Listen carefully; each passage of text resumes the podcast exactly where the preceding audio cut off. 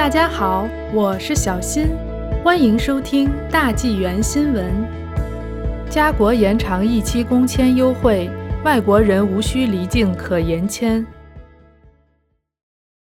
因中共病毒肺炎疫情影响，加拿大移民部最新延长去年疫情特殊优惠政策，允许持工签的临时居民在无需离境情况下申请延签。去年三月三十一日至四月二十四日，移民部首次实施这一特殊政策。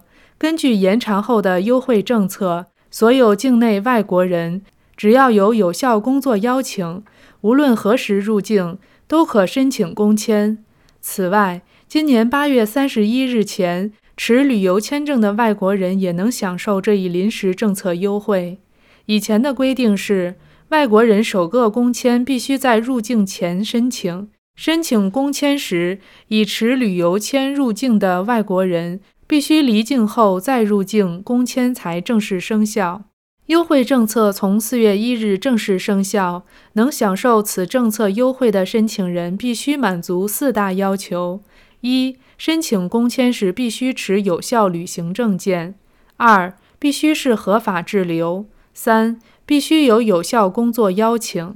四、必须在八月三十一日前，根据劳工市场影响评估或 LMIA 专门豁免条款，提供境内专门雇主工签，满足其他所有入境要求，如医疗健康和无犯罪记录等入境要求。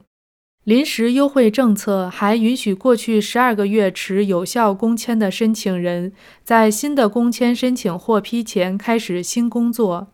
获批期间需按移民局规定的正式程序，才能在获批前开始新工作。